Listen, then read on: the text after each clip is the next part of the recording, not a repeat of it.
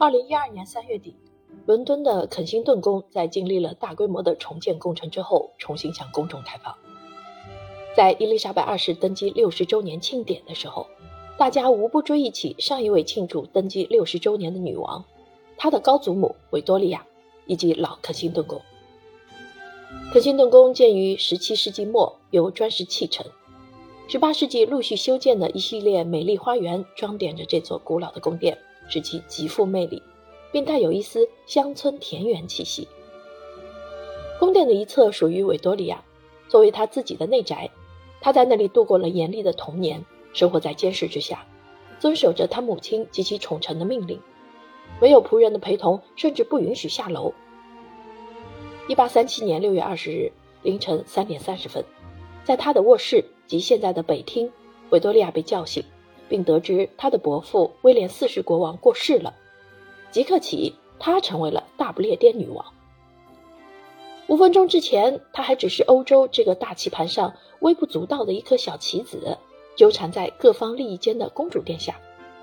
然而，她的命运却已经与阴谋陷阱紧密相连。从那以后，她得到的将不只是简单的礼仪问候。取而代之的是屈膝礼。当时他十八岁，有传闻说他年纪轻轻且只有一米五三的身高，这会对他不利。然而，这位小女人将用她的精力、她的权力、她的执行力震惊全世界。她代表了半个世纪的经济、文化和社会的变动，她象征着全球第一个工业强国的诞生。她的在位时间曾经是英国历史上最长的。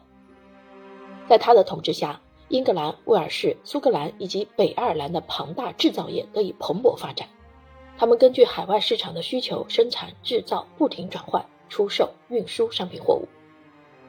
维多利亚女王在位六十四年，1876年成为第一任印度女皇。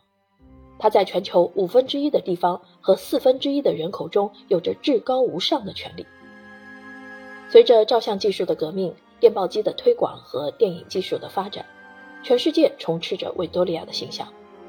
从古至今，从来没有一个君主的肖像如此铺天盖地地展示在世人面前。如同伯里克里、伊丽莎白一世与路易十四一般，维多利亚用她的名字为那个时代冠名。维多利亚时代因其繁文复杂而令人着迷，这一点也不出乎意料，因为她本身就是一个复杂的女人。远远有别于世人对他持有的庄重、死板及清教徒般的刻板印象。